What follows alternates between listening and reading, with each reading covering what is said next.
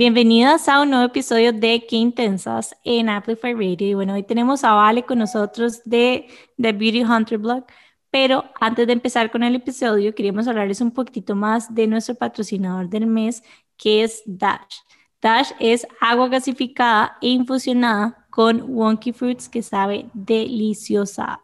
Hay una cosa que a mí siempre me gusta decir y es que está hecha con frutas y verduras rechazadas por razones cosméticas. Entonces, lo que les queremos decir también es que nosotras sí las aceptamos. Qué fuerte, qué fuerte eso, ¿verdad? Y qué real se siente. Es que yo creo que hasta yo he sido culpable de comprar como frutas que se ven bonitas en el súper, ¿sabes? Como... Totalmente. Dicen cuando tienen formas perfectas, pero sí, estoy siendo discriminatoria. Bueno, Dash, si todavía no lo han probado, en serio, es delicioso, es perfecto para hacer cócteles también y para acompañar cualquier comida. Y queríamos contarles un poco más dónde pueden encontrarlos. Una manera súper fácil de comprarlos es en la alcachofa. Ellos están en Uber Eats y tienen, bueno, están las aguas Dash, está Tarte, está Root y tiene un montón de productos deliciosos. También los pueden encontrar en tiendas físicas como Automercado, Fresh Market, Combine, Misticanza y Green Center. Hay muchos más puntos afuera de la GAM, pero si quieren saber un poquito más de ellos, los invitamos a que los sigan como dashdrinks.cr en Instagram. Y bueno, ya estamos listas para el descubrimiento de la semana, que es nuestra sección eh, preferida también del episodio. Y te iba a preguntar a vos, Jimé, ¿cuál es tu descubrimiento de la semana? El mío es como un poco profundo, pero como que me di cuenta que las cosas pueden estar ahí frente a nuestros ojos, pero que simplemente no van a pasar hasta que nosotros estemos listos para. O sea, como que... Desarrollalo, por favor.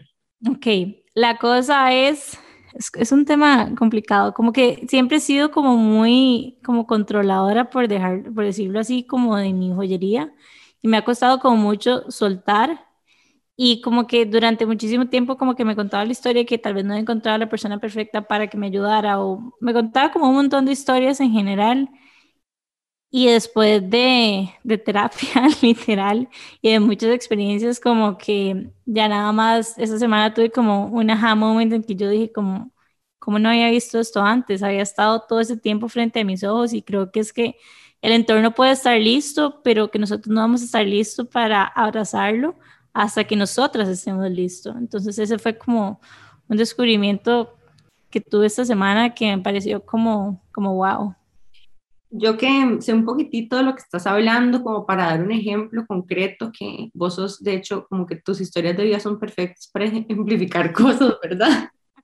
Em, como por ejemplo, no sé, eh, inventario y taguear y poner precios, digamos, hacer inventario, poner precios y despachar. Ese es el tipo de cosas de la que, por ejemplo, vos estás hablando, ¿verdad? Como cositas que uno hace nuestro, en, el, en el propio negocio de uno o incluso en el rol profesional, no sé, como líder o dentro del equipo de negocio, que uno tal vez como que no se ha dado cuenta que uno lo hace porque le produce seguridad de que, ¿verdad? Se cuenta uno la historia de que para que las cosas salgan bien las tiene que hacer uno. Pero al mismo tiempo, muchas veces cuando ya no es, o sea, el lugar a donde nosotros agregamos valor no es en hacer en inventario, sino que es en otras cosas, lo que no nos estamos dando cuenta es que le estamos saliendo muy caras a nuestro negocio. ¿Verdad? Porque el tiempo que nosotros podríamos invertir generando contenido, dándole visibilidad, dándole awareness a nuestra marca, le estamos utilizando literalmente poniendo cosas en cajitas. Y ojo, que son cosas que obviamente sé, o sea, yo obviamente sé que yo no le agrego valor a nada poniéndole una etiqueta y creando una lista. Esa es una de las cosas que, que descubrí esta semana. Bueno, no que descubrí, eso ya lo sabía, pero digamos, uno de los roles que ya voy a dejar ir. Pero simplemente era por una cuestión de, de control. O sea, como dejar ir, como soltar, me costaba, no, todavía obviamente estoy en un proceso, pero me costaba como demasiado, por más que fuera algo como demasiado básico, como que me generaba demasiada ansiedad. O sea, tan solo pensarlo. Entonces fue como, no sé, fue, no sé, no sé ni cómo escribirlo, fue como un aha moment pero yo creo que también tiene que ver con el hecho de que uno consigue a alguien también en el que confía, ¿verdad? Porque al final es eso, es confianza en que, en que la persona que va a hacer eso también va a... Pero, digamos, en este caso, por ejemplo, la persona la conozco desde hace años. O sea, esa persona estaba ahí frente a mis ojos literalmente desde hace años.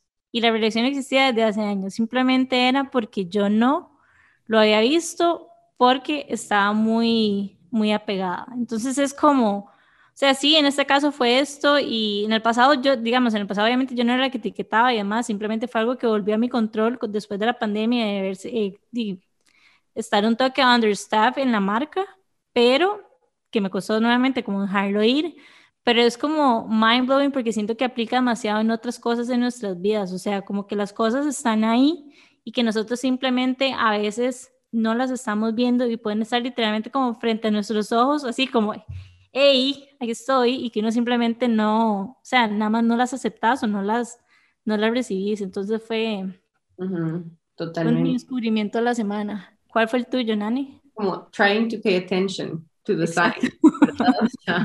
Que vayan a terapia.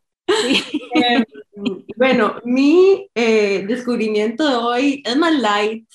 Mi descubrimiento de hoy es un sitio de ramen, porque últimamente he estado demasiado llena de cosas que hacer y em, llego agotada, como que sin ganas de hacer cena en la casa y no sé, como que la sopita me, bueno, recuerdo que hicimos como todo un descubrimiento de caldos y sopas hace un tiempo. Un segmento de caldos. Ajá, eh, hay un lugar de ramen que a mí me encanta, y esto no es contenido patrocinado, por cierto, em, que se llama Hikari Ramen en Plaza Itzkazu. Y yo no soy tan fan como de la carne en la sopa, pero tienen una versión vegetariana y tiene unos hongos dulces demasiado ricos. Entonces, les recomiendo que prueben el ramen vegetariano de Hikari. Está, yo lo pido por una aplicación de food delivery, eh, pero también a veces voy y cuando voy, no escuchen, cuando voy, además, me pido de entrada el edamame o las diosas vegetarianas, que son deliciosas. Uy, wow. Pero escuchen esto después de ramen. En realidad no necesitas entradas porque es súper llenador. Pero al final pido un té de jengibre con limón y lo traen como en, o sea, como caliente y se lo sirven a uno como un digestivo. Es espectacular. Así que tienen que pedir el té de jengibre cuando van al sitio. No se lo pueden perder. Ese es mi descubrimiento de la semana. Yo creo que tu descubrimiento de la semana va a ser como nuestro próximo meeting spot cuando tengamos que reunirnos para algo de qué intensas, porque las dos estamos obsesionadas con el ramen. Me encanta. Y somos ramen fans. Total. Vale, ¿cuál fue el tuyo? Bueno, el mío no está tan profundo, ¿verdad? Como estaba el de Jime, pero eh, yo descubrí hace poco que me pedí por Amazon una es como un aparatito, no sé cómo se llama en español, es un milk frother, que es como un aparatito que uno pone dentro de la taza y espuma la leche. Y es lo máximo, o sea, estoy obsesionada con eso. Es lo máximo. O sí, sea, o sea yo quiero, quiero espumar todo, digamos. Uno lo que hace es que calienta la leche, ¿verdad? Primero. Y entonces con la leche caliente uno la espuma mejor, porque así saca como más espuma. Entonces, por ejemplo, yo lo uso para hacerme, me encanta ahora que está lloviendo, entonces me hago como un golden milk, entonces caliento la leche, le pongo como el mix, ya tengo como el mix en polvo, entonces con la cúrcuma y todo, y nada más lo pongo y lo espumo y me queda así como un golden latte increíble. Amamos el golden Sí, o sea, con Golden Milk es increíble, con matcha también, hasta con leche con chocolate, lo hice el otro día, o sea, y estaba épico y es súper fácil, es súper barato, es como un palito, uno le pone unas baterías que se las robé como al control de la tele y, y sí, ese es mi descubrimiento, o sea, no es nada profundo, pero es así. No, pero lo máximo. Práctico. Yo de hecho se lo recomendé a Nani, creo que fue como la semana pasada o en estos días. Yo le dije, literal, no sabes lo providencial que es esto. Ajá, llegué a la casa y yo, Nani, no tienes como el espumador y Nani, ¿qué me está hablando? Y yo, maestro, lo necesita en su vida. Literalmente es como esas cosas pequeñitas que traen demasiada felicidad y he descubierto que dependiendo de la leche, depende de la cantidad de espuma. Digamos, la leche de soya espuma súper bien. Ay, en serio, porque es que yo probé hoy en la mañana con leche de arroz y no me espumó tan bien. O sea, yo tomo leche de, ¿verdad? Normal, la de vaca, pero, pero esa sí saca un montón de espuma. Pero digamos, ah, la, de, la de soya.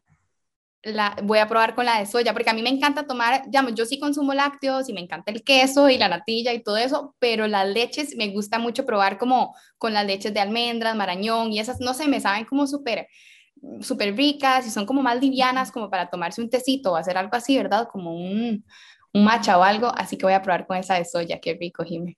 Y nada más les quiero decir que, bueno, ahorita Jimmy estaba diciendo algo que yo creo que incluso ustedes dos comparten, Jimmy Vale, y es que no sé, como que yo soy mucho más, o siempre fui mucho más práctica, como, no sé, hagan las cosas rápido y mecánicas y tenga todo precortado y listo, pero Jimena, todo lo que hace es como, no sé, usted cualquier cosa que lo agarre, ella le pone un brillantito encima a todo, ¿entiende? O sea, es como café con leche, sí, pero Jimena froths the milk, ¿verdad? Pero es que la diferencia de ver la taza, o sea, porque, a ver, yo antes tenía más, antes de ser mamá, tenía más tiempo como para dedicarle, dedicarme y dedicarle tiempo a cosas, y ahora que no lo tengo, hay ciertos detalles en mi día como que nada más iluminan mi momento, como que, por ejemplo, el poder decir como, así yo esté persiguiendo a Franco por toda la casa y no me haya bañado y esté hecho un desastre, el yo ver mi taza con leche espumada, yo digo como, wow, me dediqué, porque ya no dura 20 segundos, o sea, no se dura nada, no es, no es, como un gran, por eso es que me gusta, y aparte uno no ensucia mucho, digamos, es como la taza y el cosito y ya, no, no es como una máquina que eso uno dice como, uy, que pega, la tengo que lavar, no, no, no, eso lo, lo mete, o sea, chum y listo, entonces como que yo no sé, es más una cuestión como de que esos pequeños detalles a mí me hacen sentir como que me chineé, o sea, como que me siento orgullosa de haberme hecho mi tacita y de sentirme merecedora de esa leche espumada. Así que yo lo recomiendo. best friend, Sí, sí, o sea, es una Está ya enamorada, ¿verdad? O sea. La verdad, digamos, como que mía, yo me he dado cuenta que muchas veces lo que me trae como más felicidad son esos pequeños detalles. O sea, de verdad, y es como antes cuando era como inclusive como un toque shopaholic, que era como que iba a comprar un montón de ropa y un montón de cosas, pero al final de todo, lo que más felicidad me traía era como una botella súper linda y súper así que me había comprado, como esas cositas pequeñas que me acompañan durante mi vida, para mí hacen toda la diferencia en cómo me siento y en cómo, saben, como todo. Siento que hay como un dicho súper de abuela que dice el diablo está en los detalles. Y yo creo que es súper cierto, ¿verdad? O sea, el momento donde vos, o sea, ¿verdad? Eh, eh, te enamoras de algo, está en los detalles, eh, también, o sea, de forma positiva y no tan positiva, ¿verdad? Siempre, si nosotras vemos, hay como un velito encima de las cosas, ¿verdad? Em, y me recuerda algo que estabas hablando, Vale, ahorita como de la intención de las cosas. Em, bueno, y creo que aquí hay una conversación muy chiva que podemos tener, pero antes de entrar en detalle de todo esto, ¿vale? ¿Por qué no nos contás un poquitito acerca de vos y quién sos y lo que haces para que las chicas que aún no te conocen te empiecen a conocer? Bueno, eh, primero estoy súper emocionada de estar acá con ustedes, de verdad, en este espacio. O sea, yo de verdad me encanta compartir con mujeres y, y aprender de lo que están haciendo. Em, y el impacto en las, vidas que, en las vidas que están creando. Eso me tiene súper emocionada y bueno, yo soy, mi nombre es Valeria Homberger, yo soy diseñadora de espacio interno, yo estudié en La Veritas y cuando estuve ahí, bueno, en esta U, dice, respira diseño por todas partes, ¿verdad? A, a, pesar de que mi carrera era espacio interno, yo llevé cursos de fotografía, de diseño gráfico, de mobiliario, de un montón de cosas y a mí, desde que llevé esos cursos, me apasionó muchísimo la foto, o sea, me encantaba la fotografía y me encantaba también el diseño gráfico, pero sobre todo la fotografía, porque yo siempre he sido una persona como muy detallista y en, cuando uno toma fotos, uno ve cosas que antes no veía, o sea, como que uno puede acercarse o alejarse de esa foto y ver las cosas con una perspectiva distinta. Entonces siempre me llamó mucho la atención, ¿verdad? Como esta como posibilidad de ver lo que uno está retratando e inclusive hasta las situaciones que se le presentan en la vida, poder verlas desde otra perspectiva. Entonces, bueno, yo me, a pesar de que estudié espacio interno, trabajé unos años en espacio interno, que me encantaba, pero me gustaba más el tema, digamos, como constructivo, no tanto como la decoración, sino la construcción, los materiales, las remodelaciones, eh, ¿verdad? Como todo eso, las texturas. Y después de eso, Después de trabajar en espacio, me fui a vivir a Madrid unos años, me casé y me fui a vivir con mi esposo a Madrid. Y estando en Madrid, lejos de mis amigas y de mi familia, como que yo sentía como esta necesidad de conectar, o sea, como conectar con las mujeres que habían quedado acá, que eran súper importantes para mí en mi vida, ¿verdad? Y bueno, una amiga me sugirió como, ay, vale, me dijo en una conversación, vale, ¿y ahora quién, me va, quién nos va a, a compartir tips? Porque yo siempre como que he sido súper práctica, como en, en tonteritas, ¿verdad? Como esto que les decía de la cocina, cosas así, pero mm, yo siempre era la típica como que las amigas venían a la casa y se sentaban en el baño, en un banquito, y yo las maquillaba para ir a las fiestas, a las graduaciones, a todo eso. Entonces yo siempre he sido como esa amiga que tiene un chunchero, o sea, lo que usted necesite, yo lo tengo. Entonces mis amigas siempre venían y yo como, me bajo esta crema que probé, no sé qué, y ellas como, bueno, póngame. Entonces, ¿verdad? Yo les compartía todo, productos de belleza, y les arreglaba el pelo, les hacía colochos, cuando alguna tenía un date era como, madre, necesito pasar por su casa para que me arregle para ese date. Entonces, bueno, cuando me fui allá y estaba sola, eh, mi esposo estaba estudiando y trabajando y yo había renunciado a mi trabajo aquí en Costa Rica, entonces tenía mucho tiempo libre allá.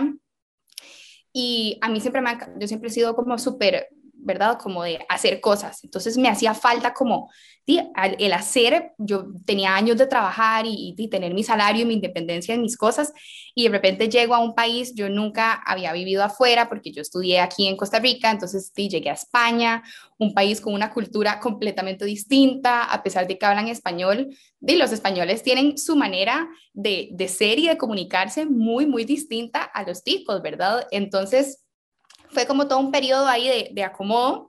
Y estando allá con esta necesidad de querer conectar con las mujeres que habían quedado acá, me di cuenta como de una actitud eh, que me llamó mucho la atención. Y es que en Costa Rica en ese momento, cuando yo empecé con mi página hace cinco años, como que las mujeres no compartían mucho mucho de lo que había detrás, digamos, como que si alguien iba y se hacía un tratamiento en el pelo y le quedaba súper lindo, nadie te decía qué se había hecho, nada más vos le decías como, wow, qué lindo, y ella como, ay, viste, pero yo quería como saber un poco más, o sea, como, ¿qué fue lo que te hiciste? O sea, contame para yo también ir a hacérmelo.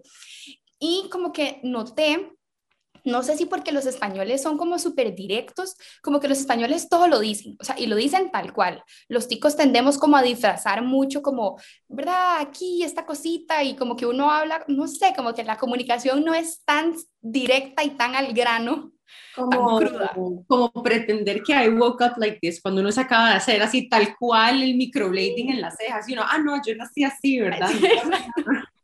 No, y me di cuenta como que el lenguaje de comunicación que tenemos, tal vez no solo los ticos, aquí digamos como de este lado del mundo, aquí en, ¿verdad? Centroamérica, es muy distinto a eh, la cultura europea, que la gente es como súper directa y las cosas las dicen como son. Entonces, bueno, yo empecé a analizar que eh, yo quería compartir las cosas que yo sabía de belleza para poder crear un espacio seguro en el que las mujeres se pudieran contar y compartir productos, vivencias, todo, pero compartirlas tal cual, o sea, como eran. Eh, me di cuenta que en Costa Rica en ese momento empezó como a surgir mucho lo de los blogs y eso, pero como que la gente hablaba solamente de lo que le pagaban por hablar y yo quería hablar de todo lo demás, no solamente en ese momento yo no estaba pensando jamás que iba a llegar a trabajar con marcas ni que nadie me iba a patrocinar. O sea, ese nunca fue el objetivo.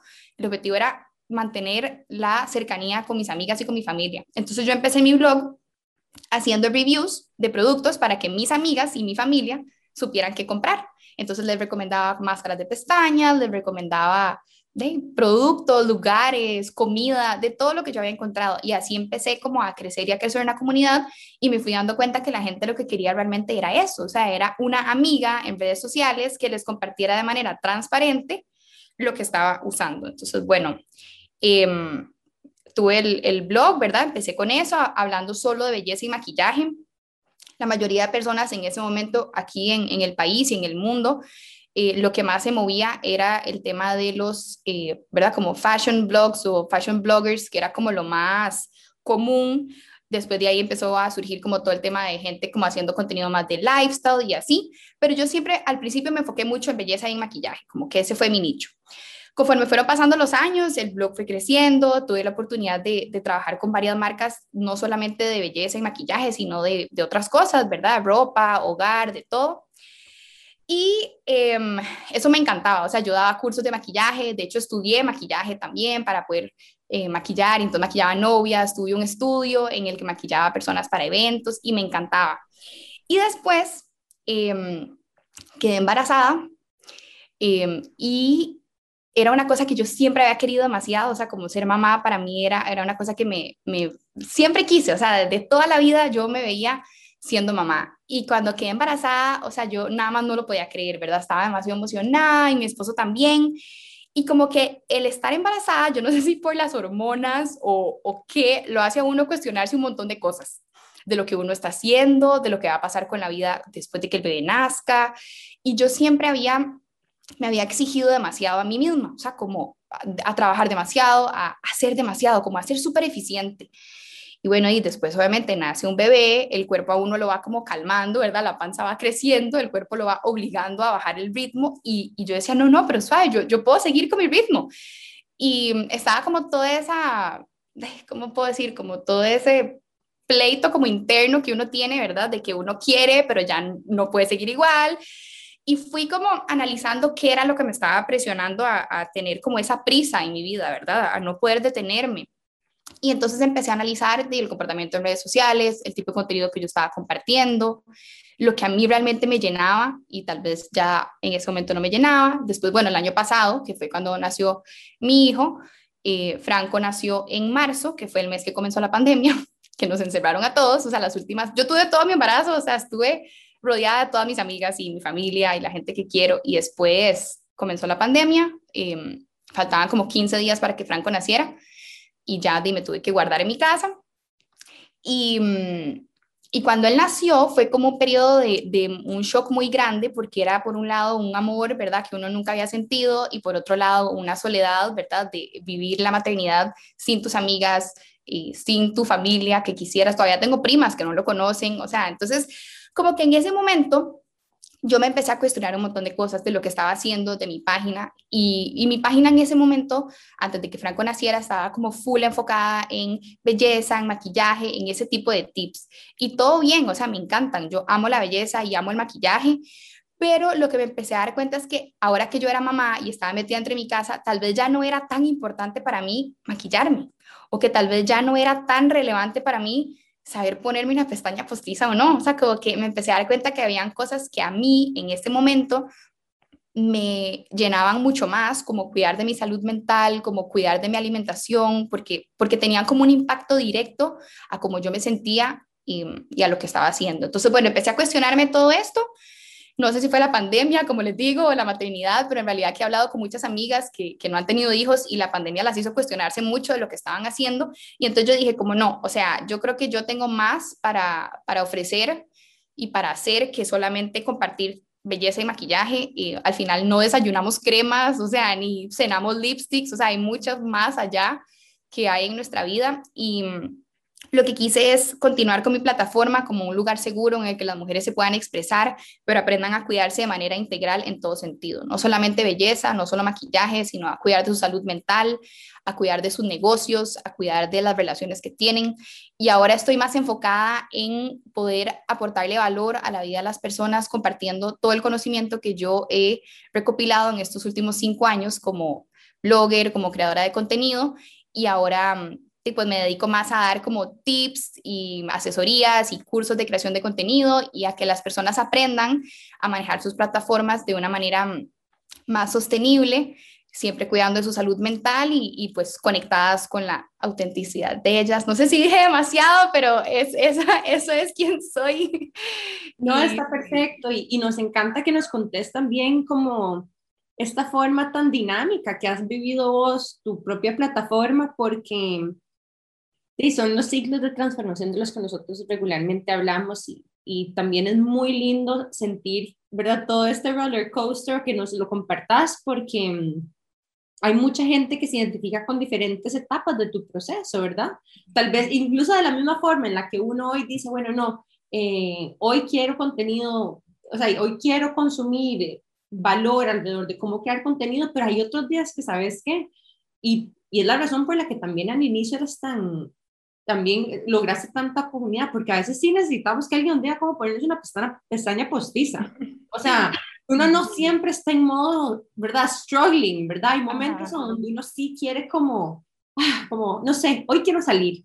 Y nunca, o sea, no sé, nunca me he hecho esto y necesito alguien que me diga rápido cómo hacerlo, ¿verdad? Entonces, también como le hago, no sé, como que las invito a que tampoco satanicemos el contenido de belleza porque it's really helpful, o sea, yo lo consumo también. Ajá, es como me encanta el hecho de que llegues, por ejemplo, y agarres como varias cremas y digas cuál fue la que te funcionó mejor, porque yo posiblemente no tenga el tiempo para llegar y probar varias y que vos me hagas el favor, porque literalmente como que así se siente, me agregues ese valor de que hagas vos el testing y digas como, ah, mira, esta es la que me funcionó, eso está épico y nosotros en realidad en qué intensas.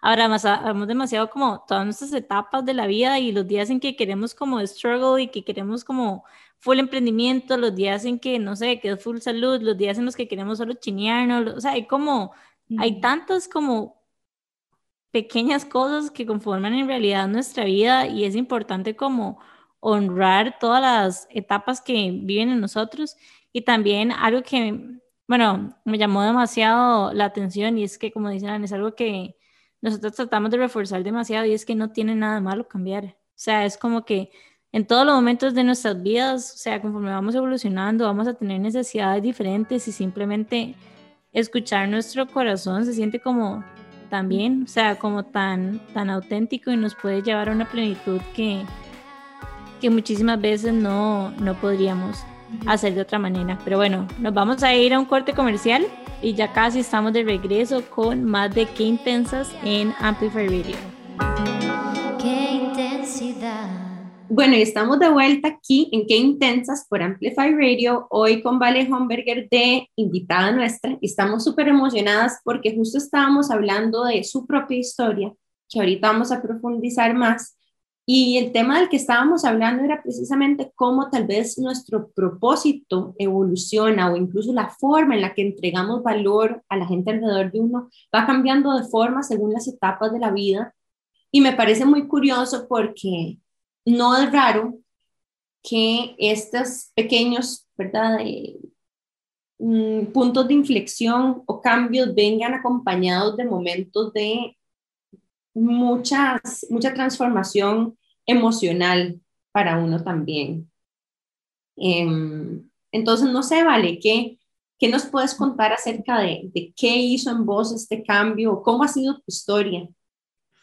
Yo lo que me he dado cuenta, chicas, es que hay como, o sea, como que todas hablamos del cambio y que viene el cambio y abrazar el cambio, ¿verdad? Como que uno lo, uno lo escucha, pero que cuando ya uno está ahí, uno está tan acostumbrado a que esa es su realidad, ¿verdad? Como que a vivir así, que uno no identifica como que es deber de uno tomar ese paso y hacer ese cambio, ¿verdad? Como que ya estás tan cómoda en este lugar que los cambios vienen a, a crearte cierta incomodidad y, y una y al final la evolución es un proceso completamente natural del ser humano, o sea, todas cambiamos todos los años y todo el tiempo y muchas veces como que yo me di cuenta, digamos, en mi caso, que yo me estaba resistiendo al cambio. En mi caso, yo sentía como esta necesidad de querer compartir más con mi comunidad, o sea, querer compartir no solamente belleza, me encanta la belleza, pero yo decía, hay mucho más detrás de solo eso, porque no se trata de, hay muchas personas que utilizan, digamos, como la belleza o, el maquillaje como, o la industria, ¿verdad? Vende mucho como esta imagen de cómo me veo, pero muy pocas personas te cuestionan cómo te sentís, o sea, cómo te sentís antes de ver lo que ves en el espejo. Entonces, yo lo que quise fue como crear un espacio en el que las mujeres no solamente aprendieran a cuidarse y a, motivarse, a desmaquillarse, siempre les, recuerdo como no se vayan a dormir con su maquillaje, acuérdense de ponerse el bloqueador, o sea, como cositas que no solamente las van a hacer sentirse bien, sino que van a cuidar su salud y su piel, pero también digamos, en mi caso, la evolución se dio más como a un nivel como más profundo, porque cuando yo me convertí en mamá me di cuenta de cómo yo le dedicaba tiempo a, muchas otras cosas, a mi negocio, eh, ¿verdad? A mis clientes, a mi esposo, a mi hijo, pero como que mi tiempo para mí se estaba quedando de lado. Entonces, mi proceso evolutivo vino también de darme cuenta de esa necesidad que como mujeres todas tenemos de cuidar de nosotras mismas, o sea, de no dejar nunca de lado eh, esos espacios para cuidarnos, ya sea que te guste maquillarte o que te guste cuidarte la piel o que te guste prepararte un café o un golden milk con la leche espumada, o sea, el autocuidado, ¿verdad? Se puede ver de distintas maneras para cada una. Entonces, sí, yo, yo siento que el, el, tema de la evolución es algo que a todas nos llega en algún momento u otro y que nos va a seguir llegando y nada más no tenemos que resistirlo, o sea, tenemos que aprender cómo a fluir con ese cambio y abrazar ese cambio sin, sin pensarlo tanto en realidad, porque creo que eso es lo que a mí me costó mucho, como que lo pensaba demasiado como, ahora cómo voy a tomar este paso o ahora qué sigue, y a veces es mejor nada más no cuestionarse qué sigue y nada más como dejar que, que siga. Escuchándote conecto demasiado con la resistencia al cambio y creo que en general todos, o sea, cambiar es súper difícil y está como, no sé, cuando pienso como en la palabra cambio muchas veces como lo expone, me imagino como brillitos con luces y para nada, o sea, tiene su parte dark y, y difícil que cuesta como atravesarla y en mi proceso personal, no sé si Nane se sentirá así, pero me ha servido demasiado como su compañía en general durante estos como procesos de cambio, o sea, como sentirme acompañada y acuerpada. Y quería preguntarte, Vale, si tuviste algún tipo de acompañamiento o algún tipo de guía, curso, libro o algo que te ayudó a, a pasar por este proceso de transición. Bueno, en realidad, o sea, yo siempre he ido como a terapia, ¿verdad? Yo creo 100% de que todos necesitamos como darnos ese espacio y ese, y ese cuidado, porque, o sea, yo toda la vida he tenido como mi psicólogo al que voy siempre, estén bien o estén mal las cosas, porque al final siento que es como darle mantenimiento a mi alma, por así decirlo.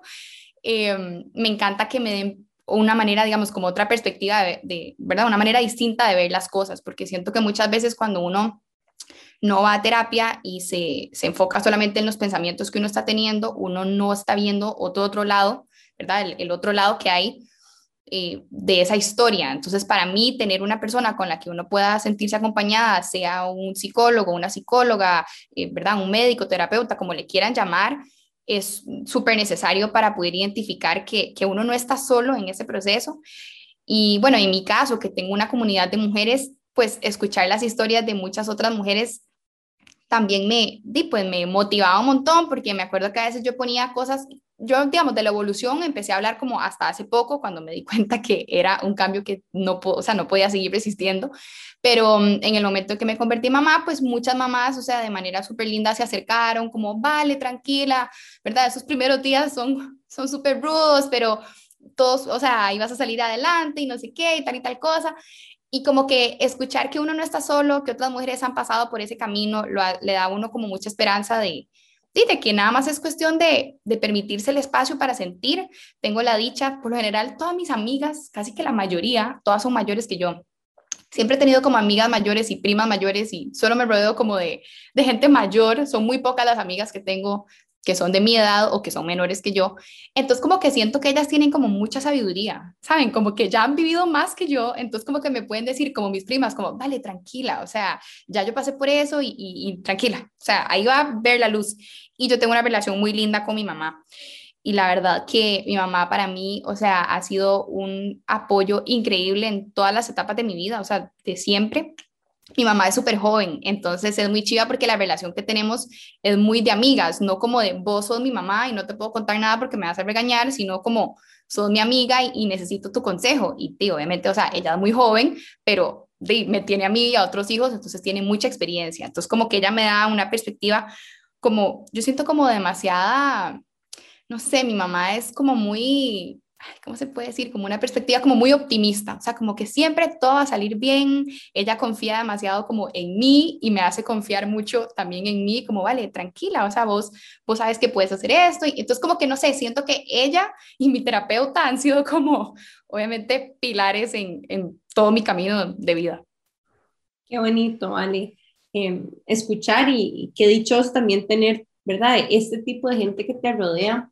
A mí una cosa ahorita escuchándote hablar, em, escucho como primero que hay momentos a donde nosotros no elegimos cambiar, ¿verdad? Como que, como por decir, incomodidad impuesta sobre nosotros, ¿verdad? Como lo que es un recién nacido, o sea, todas las incomodidades que vienen que vos no necesariamente tenés control o no sobre si las tenés o no, ¿verdad? Y después está el cambio que sí elegimos, ¿verdad?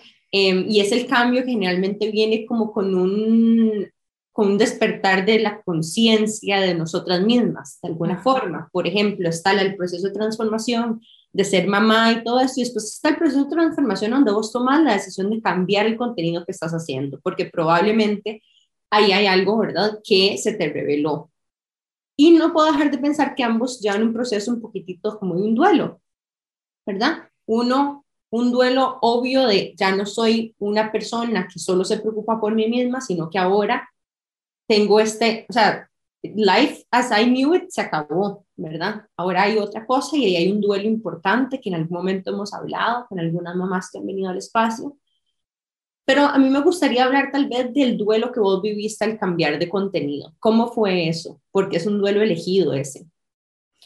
Ok, o sea, honestamente ha sido súper duro porque yo estaba y tenía una comunidad acostumbrada a la belleza y el maquillaje. O sea, eso era lo que les interesaba. Esa fue la comunidad que yo crecí durante más de cuatro años. Y eso era la razón por la cual a mí me conocían, o sea, como Vale, The Beauty Hunter, o sea, como que es, eso era, uno venía, ¿verdad?, de la mano del otro. Y por un lado me encantaba, o sea, al principio yo decía, sí, es que a mí me encanta de lo que yo hablo y lo que yo hago, pero em, cuando empecé a hacer la transición a creación de contenido y todo, yo dije como, o sea, a ver, sí fue una elección, o sea, yo fui la que elegí hacer esa transición, pero también en mi caso yo siento que fue como una necesidad de mi alma hacerlo. O sea, como que yo creo fielmente que uno no puede hacer ni trabajar en algo en lo que uno no se sienta completamente realizado, porque no puedes darle tu mejor versión al mundo si estás constantemente cuestionándote y, es un esfuerzo. Yo, digamos, en mis cursos siempre lo, lo, llamo como el contenido liviano y el contenido pesado. Entonces, el contenido liviano es todo ese contenido con el que vos fluís, o sea, con el que vos te sentís totalmente conectada, no tenés que forzar nada, no te, nada, o sea, es el contenido que te sale.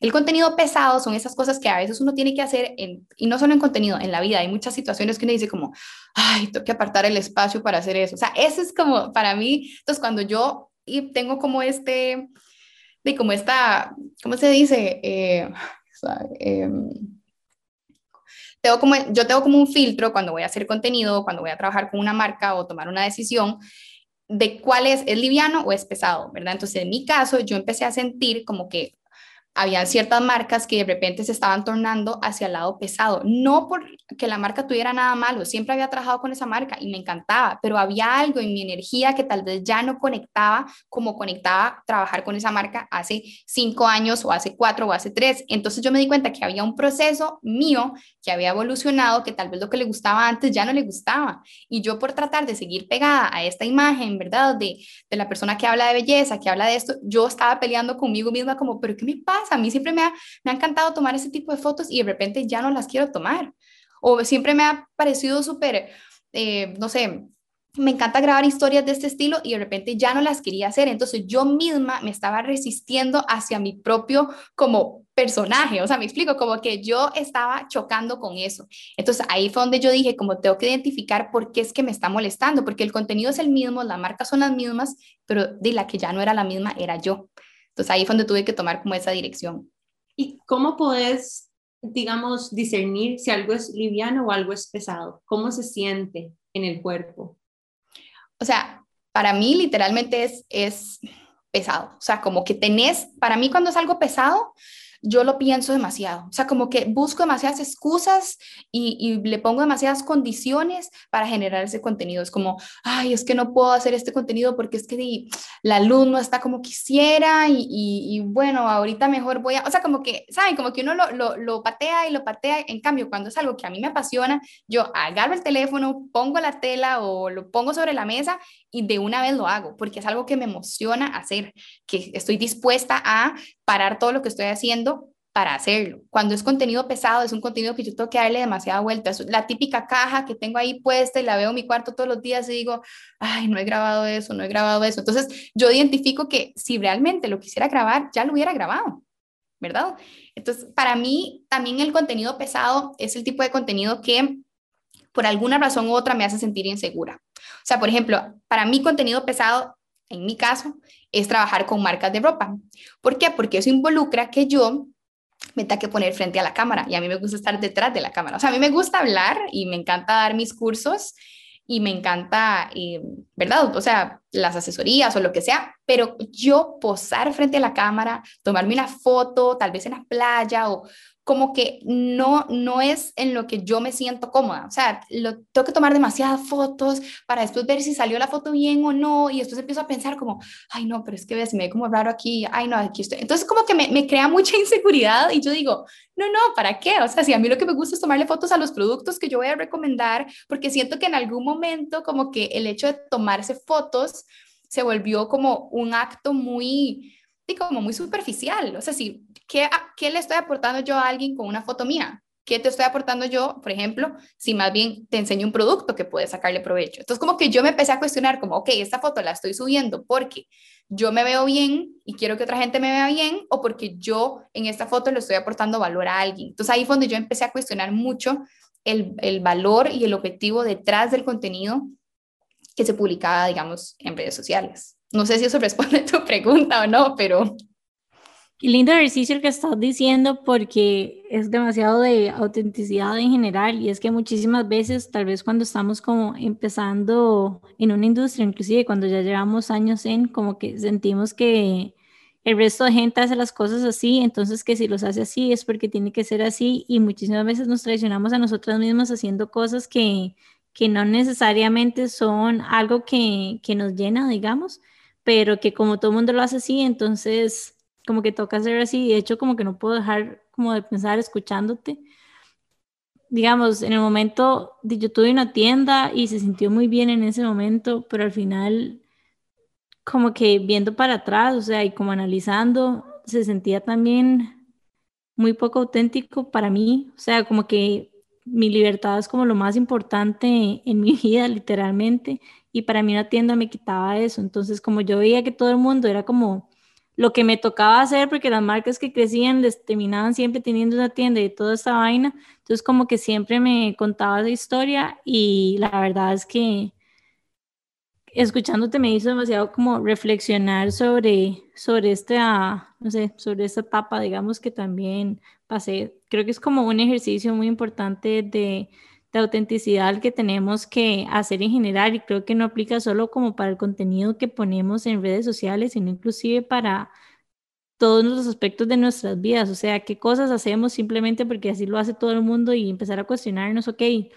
además, creo que en la vida, empezar a cuestionarnos todas las cosas que hacemos, ¿eso es contenido pesado o contenido liviano? Me encanta y, y, también se ve en la forma en la que uno aborda nuevos retos laborales, en caso de que uno no sea emprendedor también, o sea, a dónde me siento liviana y a dónde me siento liviana no siempre es lo que uno, entre comillas, sentiría que es para arriba, ¿saben? A veces eh, fluir y sentirse liviana es hacer movimientos laterales o incluso un toquecito, bajarle las rayitas a lo que está haciendo uno, ¿verdad? Em, me encanta esto que estás hablando, que al final, pero, pero, es muy difícil ser auténtico, ¿sabes? Es muy difícil darse cuenta de cuando uno realmente está feliz o no, porque tal vez eh, aquello que lo hace, o sea, uno primero tiene que darse cuenta que ya no está feliz, pero es muy difícil darse cuenta que uno no está feliz, o no sé si es darse cuenta o aceptarlo tal vez. Yo creo que ahí, en ese caso, Nane, lo que hay que reconocer, porque, a ver, yo creo que nadie, o, o no sé, o, o por lo menos en mi caso, nadie que yo conozca, nadie dice como, bueno, estoy en un proceso de evolución de mi vida. Eh, voy a, o sea, como que si ya vos llegaste a ese punto en el que te diste cuenta que estás evolucionando, es porque ya pasaste por toda la parte ruda de, ¿verdad? De, de esa, de como estira y encoge de que quiero, no quiero evolucionar, pero tengo que evolucionar, pero, ¿verdad? Tengo que permitirme. Entonces, yo siento que lo primero para identificar un proceso como estos es, por eso yo digo, el filtro para mí es, me siento liviana, me siento pesada, porque por lo general cuando hay un proceso de cambio, uno empieza a sentir una incomodidad, o sea, te empiezan a incomodar cosas que antes no te incomodaban. Eso fue lo que yo me di cuenta. Entonces, digamos, no, no, no en ese momento yo no me di cuenta que estaba evolucionando, sino me di cuenta que las cosas que para mí antes eran súper normales y súper comunes de compartir, de mi vida, de, de, inclusive de mi vida personal, que yo compartía más en redes, ahora ya no lo hago tanto, es una decisión igual que yo tomé después de todo este proceso, yo me di cuenta que algo que antes no me incomodaba, ahora sí me incomodaba. Y yo decía, pero qué raro, ¿por qué me está incomodando tanto? Si antes me parecía lo más normal del mundo agarrar el teléfono y, ¿verdad? Y compartir esto y lo otro y maquillarme y enseñarlo. Y entonces yo siento que lo primero es identificar eso, o sea, como qué es lo que te está molestando. O sea, si hay algo que vos antes hacías y ahora de repente lo estás haciendo, pero lo estás haciendo por obligación, o sea, te sentís pesada haciéndolo, sentís que antes lo hacías en dos minutos y ahora duras dos horas haciéndolo, entonces tal vez identificar como, ok, tal vez ya eso no te está fluyendo, o sea, ahí es donde el cambio, sin uno darse cuenta, está surgiendo. Lo que pasa es que para mí los primeros cambios siempre se dan como a nivel energético y a nivel emocional. Muchas veces uno ni siquiera se ha terminado de dar cuenta que está en este proceso de cambio, pero ya lo está. Entonces, analizar eso, como qué es lo que te está pesando en tu vida ahorita o qué situaciones, inclusive a veces pasa, chicas, con, di, con amistades, o sea, personas que uno antes tenía súper cerca, de repente le empezaron como a incomodar y uno dice como, ¿verdad? Me siento pésimo, pero de repente esta amiga que, di, que antes yo tenía súper cercana, di, ahora de repente ya siento que no tengo tanto en común con ella, porque estamos en etapas distintas o porque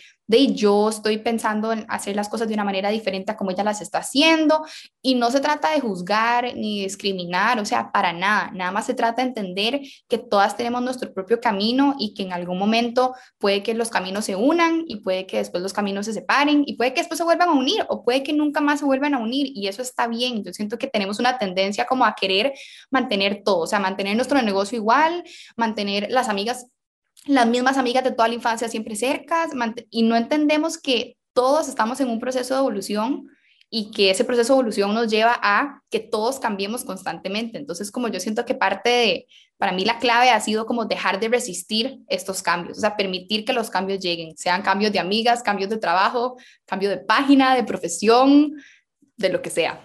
Mm. Escucho dos cosas de lo que nos estás compartiendo, Ale, que me gustaría rescatar. Y lo primero es el miedo, cómo se siente el cambio. Y muchas veces el cambio da un poquitito de miedo, ¿verdad?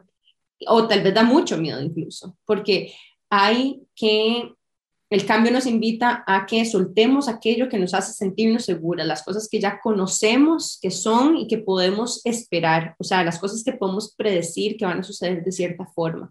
Y lo impredecible y la incertidumbre, porque cuando nos enfrentamos al cambio, nos enfrentamos a eso, activa como incluso partes evolucionarias de nuestro cerebro. O sea, es, es que estamos programados para eso, ¿verdad? Por eso nosotros creamos tantas estructuras y hábitos y orden alrededor de nosotras que nos da seguridad psicológica.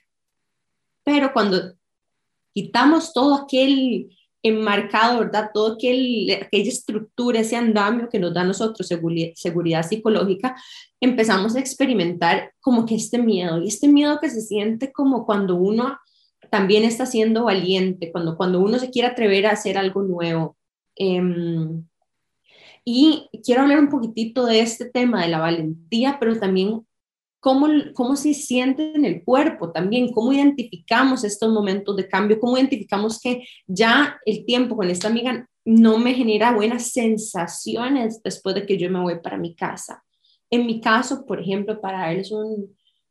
Eh, de la forma en la que yo lo vivo es cuando algo se siente pesado, se siente pesado como en el pecho para mí se siente como, como presión en el pecho y a veces incluso em, me siento que, como corta de aire, ¿verdad? O, cuando, por ejemplo, llego a la casa y tuve una interacción con una amiga de toda la vida, ¿verdad? O con algún pariente de toda la vida que uno dice, ay, puña, ¿sabes qué? No, salí como sintiéndome medio mal. Y sintiéndome medio mal puede ser por varias cosas, o no sé, porque digamos uno se sentó y cayó en la trampa de criticar un montón de gente por ejemplo, ¿verdad? O mm, que entró en un juego de una dinámica con esa persona que yo tengo como de competir, por ejemplo. Em, o cuáles son otros ejemplos de eso, como cuando, no sé, nada más como que no me hizo sentirme bien porque sacó una parte mía que ya yo quiero sanar, ¿verdad? Cuando uno ya va trabajando más, incluso dice como que, o sea, ya ahí la pillé, ¿verdad? Me di cuenta de que se me salió esa versión mía que yo conscientemente estoy observando. Y también a partir de eso se vale tomar decisiones como, ¿verdad? Tal vez no lo he sanado, entonces voy a preferir tomar distancia a este tipo de situaciones que me detonan esta faceta mía que sale en estos entornos eh, mientras lo observo, ¿verdad? Porque me siento como hasta culpable después de hacer eso. Y eso a, a, mí personalmente se me refleja como en el sistema gastrointestinal, como que es como un bad feeling en la pancita, así como, ay, no sé. Em, versus, nosotros hablamos de esto, no, creo que no hace mucho cuando uno siente maripositas en la panza, ¿verdad? Maripositas en la panza es, es otra cosa. O sea, no todas las sensaciones de la panza son malas, ¿verdad? Algunas se sienten bien. Entonces, quiero hacer este contraste porque yo sé que todas nosotras somos capaces de sentir el dolor de panza cuando como que quedamos con un sinsabor de algo y también, ¿verdad? La emoción de las maripositas como, como una brújula interna también. Creo que energéticamente también como que uno se da cuenta, yo no sé si les ha pasado que hay días en que uno amanece como agotado y después como que se pone a analizar como, y madre, ¿qué pasó ayer? O sea, porque hoy estoy así como de drenada, porque literalmente uno siente como que no tiene energía ¿Qué me pasó hace poco? Y yo decía, o sea, ¿qué pasa? ¿Qué, ¿Qué, pasa conmigo? Y empecé como a analizar el día anterior y me di cuenta como qué era lo que había pasado, que literalmente me tenía así como, como agotada. Entonces es como poner atención también a, a nuestras energías, cómo están, y empezar a poner atención cuando tenemos como picos de energía, qué pasó el día anterior, qué pasó ese día, si tenemos bien bajonazos, a quién vimos, quién nos da tal vez pereza, creo que también como que nuestro cuerpo no lo dice, cuando nos da como pereza a veces como ya ponernos en contacto con alguien o así, es como nuestro cuerpo nos conoce muchas veces mejor que nosotras mismas. Chicas, siento, me siento súper conectada con lo que estamos hablando. Yo les quiero proponer que hagamos un súper breve corte comercial de un minutito y muy pronto volvemos para continuar esta conversación acerca de cómo usar nuestra brújula interna para saber a dónde está el lugar de cambio para nosotros y algunos más life hacks que nos va a compartir Vale de todo su proceso de aprendizaje. Ya volvemos. Qué intensidad. Bueno, y estamos de vuelta con el último segmento de Qué Intensas aquí por Amplify. Tenemos a Vale Homberger aquí con nosotras, también conocida como The Beauty Hunter en Instagram. Y veníamos hablando un poco acerca del cambio y las relaciones y cómo, cuáles son las sensaciones cuando estamos enfrentados a lo que Vale llama como contenido liviano y contenido pesado. Y más pronto, más adelante también les vamos a contar cómo pueden consumir un poquito más de todo este valor que Vale está agregando. Pero quería hacer una reflexión corta y, se trata acerca de esto que estábamos hablando de, del cambio y de nuestras nuevas facetas y con lo que conectamos hoy en día. Y yo quería hacer un comentario alrededor de las amigas nuevas, porque por lo menos para mí, em, una parte mía, bueno, el hecho de que yo estudie en diferentes lugares me dio la posibilidad de hacer nuevas amigas, pero aquí en Costa Rica siento que nosotros tenemos una tendencia a que las amigas de uno son las amigas de toda la vida, las amigas que conociste desde kinder, que eran compañeras tuyas en el colegio, o incluso como que las amigas que son más circunstanciales, ¿sabes? Como que te topaste con ella porque tus papás tomaron la decisión de meterte aquí o porque estuviste en la universidad o porque son amigas del vecindario. Pero también hay amigas elegidas y amigas que uno elige más grande porque conecta con ellas a partir de un proceso tal vez más consciente de una misma. Y eh, no sé, a mí me parece muy bonito porque esa fue algo que también a mí me pasó con Jime, ¿verdad? Como que nosotras elegimos continuar cultivando una relación y es curioso porque uno lo piensa como incluso, no sé, con la pareja, que con el novio, como, ah, bueno, voy intencionalmente cultivar esta relación con esta persona, pero uno tal vez no aborda las amistades de esa misma forma. ¿Cómo, cómo la riego, verdad? ¿Cómo riego esta matita de relación? ¿Cómo la cultivo? ¿Cómo hago que crezca? ¿Cómo hago que sea bonita?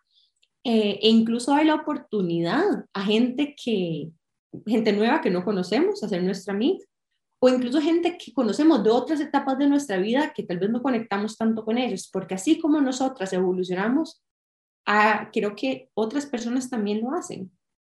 Y agregándole a lo que decís, también creo que muchas veces cuando pasa como este tipo de situaciones y que más bien de nosotras es que se alejan, es como Tal vez no tomarlo personal, tal vez es que esa persona está pasando por algo en ese momento o tal vez no estamos alineados y no significa que nosotros tengamos algo malo o que alguien tenga algo malo, sino que simplemente en ese momento no, nada más no está fluyendo. Bueno, hemos aprendido demasiado, demasiado de Vale y no quería que se fuera sin antes preguntarle por tres tips que ella así en su camino como creadora de contenido haya dicho como, wow, esto es lo máximo que me ha pasado y tres aplicaciones que le recomendé a todas aquellas personas que quieran empezar esta aventura.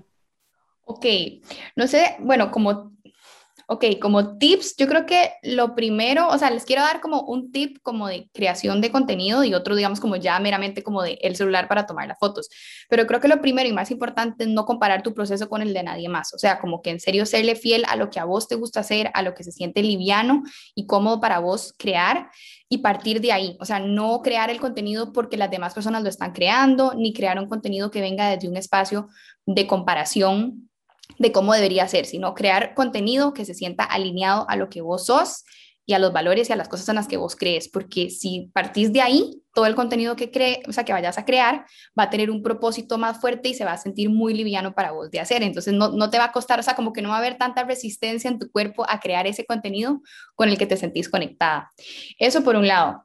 Lo segundo es, no menosprecien el celular. O sea, el celular es lo máximo para crear contenido. Las personas creen que tienen que invertir en cámaras y en un montón de equipo carísimo. Y bueno, claro, si tienes la posibilidad y se da el momento para hacerlo, excelente. Pero el celular, yo la mayoría de mi contenido lo genero desde mi celular porque es lo que tengo a mano siempre conmigo. Entonces, el celular yo le saco muchísimo provecho haciendo varias cosas. Lo primero es asegurándome que el lente esté siempre limpio. O sea, es algo que suena súper básico, pero ¿Cuántas de ustedes limpian el lente de la cámara antes de tomar una foto? O sea, puesto que muy pocas lo hacen. Y em, el cambio en eso de la foto, porque eso afecta directamente como la calidad y la nitidez con la que se vea esa imagen. Entonces, de fijo, siempre asegúrense que el lente esté limpio. Y lo, lo, bueno, ya lo tercero que me gusta es darle vuelta al celular, o sea, acomodar el teléfono en vez de tomar las fotos como uno normalmente lo acomodaría, sino que le dan vuelta, o sea, giran su celular y de esa manera van a poder acercarse mucho más a los objetos, o sea, con un ángulo completamente distinto a el que tomarían si sostiene su teléfono de manera eh, normal. Esto sirve mucho por ejemplo, cuando uno quiere acercarse a, en el caso de Jimmy, le va a quedar perfecto, a joyería, o sea, a cosas así que son como pequeñitas que uno quiere acercarse y capturar más, detalles, el darle vuelta al teléfono te permite acercarte y que esa foto sea como mucho más realista, cercana, o sea, para mí eso es lo mejor como vertical, pero al revés, invertido. Exacto, o sea, como que le des, en vez de agarrar, digamos, normalmente uno agarra el teléfono, ¿verdad? Y, la cámara está como encima de los dedos de uno, por así decir. Entonces le das vuelta y vas a tener tu teléfono más cerca, o sea, vas a colocar tus manos arriba y el teléfono está abajo. Si no, después podemos dejarles como una foto para que puedan ver. Pero sí, la idea es que te puedas, por favor. La idea es que te puedas acercar más al producto. O sea, en vez de tomarlo desde arriba, lo tomas directamente a la misma altura de lo que estás fotografiando. Entonces, todas las fotos que sean de cerca, si te quieres acercar a alimentos, te quieres acercar a joyería, a productos pequeños, es mucho más fácil tomarlo y así no le haces sombra con tu teléfono al objeto, que es lo que pasa cuando uno toma la foto de arriba, que uno le crea sombra. Entonces, bueno, creo que esos les pueden servir.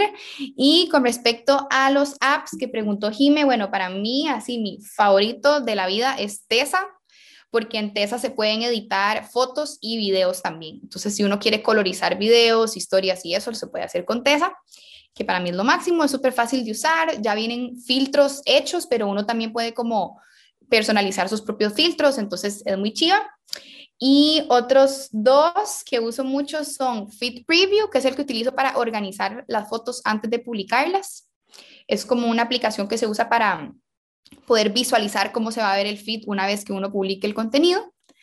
Y lo tercero, la última es Touch Retouch, que es una aplicación para literalmente retocar objetos de las fotos que a uno le están estorbando. Entonces, por ejemplo, a veces pasa que uno toma una foto y tal vez hay un, no sé, un poquito de comida al lado o salió una persona atrás en, la playa que uno estaba tomando la foto y uno quiere como limpiar ese gentío. Entonces, este Touch Retouch se usa para eso, como para, yo lo utilizo como para limpiar mi foto de distractores y poder enfocarme en lo que quiero, digamos, que la persona eh, vea y lo que quiero que se destaque. Entonces, creo que eso les pueden servir. No, épicos los tips, vale, demasiadas gracias. Y bueno, para que ustedes sepan, todos estos tips y muchos más de cómo utilizarlos, Vale los está compartiendo en esta nueva, digamos, era de creación de contenido para ella, donde su creación de contenido se trata más acerca de cómo crear contenido de valor, ¿verdad? Em, vale, contanos un poco de cuáles son los servicios que estás ofreciendo ahorita y cómo te pueden encontrar en redes sociales. Eh, bueno, yo doy cursos de creación de contenido en el que les enseño durante cinco semanas a cómo pueden utilizar su celular para sacarle el mayor provecho a la creación de contenido, cómo crearla desde un lugar que se sienta liviana, que ustedes se sientan conectadas. Y les explico de todo, cómo funciona la plataforma, el algoritmo, cómo utilizar hashtags y también les enseño cómo crear el contenido, o sea, cómo tomar las fotos, cómo editarlo, cómo hacer videos. Pero lo que a mí más me, me apasiona de mis cursos es el poder mezclar como, ¿verdad? Como esto de no solo crear contenido, sino crear un contenido con propósito y con valor para las comunidades, porque hoy en día el saber comunicarse en redes sociales definitivamente es algo que, todos los negocios y que las marcas personales necesitan para poder conectar con su audiencia. Entonces les enseño eso, o sea, crear contenido con valor y con propósito. Y también tengo unos presets, que bueno, los presets son como preajustes de edición para editar fotos. Entonces en, los pueden comprar y los descargan en su teléfono y así ustedes editan sus fotos con los presets que yo ya creé para ustedes. Entonces es una manera mucho más rápida y eficiente de poder ustedes editar su contenido. Toda esta información está disponible en mi página de Instagram, que es The Beauty Hunter Blog, y ahí a cada rato estoy subiéndoles como reels con diferentes tips de creación de contenido, o publicaciones, guías, stories. Paso enseñándoles cómo crear contenido, así que si tienen alguna duda lo pueden ver ahí de fijo. Yo feliz de recibirlas por ese lado. Bueno, ya la escucharon. Síganla en The Beauty Hunter en Instagram. Nosotros la vamos a estar detallando en todas nuestras historias de esta semana también. Y si ven este episodio o lo escuchan después de que ha sido publicado, siempre pueden ir a nuestro Instagram feed para encontrar a todas estas invitadas espectaculares que siempre tenemos aquí en Qué Intensas. Recuerden seguirnos en Instagram como Qué Intensas Podcast. ¿Y qué más, Dime. Muchísimas gracias, Vale, por habernos acompañado el día de hoy y por habernos contado todas tus aventuras y tu conocimiento. Estoy segura que tus tips y tus apps le van a servir montones a todas las personas que nos escuchan. Aprovecho también para dar las gracias a Dash por habernos patrocinado. De verdad, tienen que probarlos. Tienen sabores súper ricos como rosela negra, raspberry, peach, limón, pepino y pueden encontrarlos en los supermercados principales y en la alcachofa también. Bueno, recordarles a todos que nos pueden seguir en Instagram como Que Intensas Podcast y Amplify Radio como Amplify Radio en Instagram. Y bueno, nos vemos el próximo miércoles a las 7 y media am en Amplify Radio. Chao. Chao.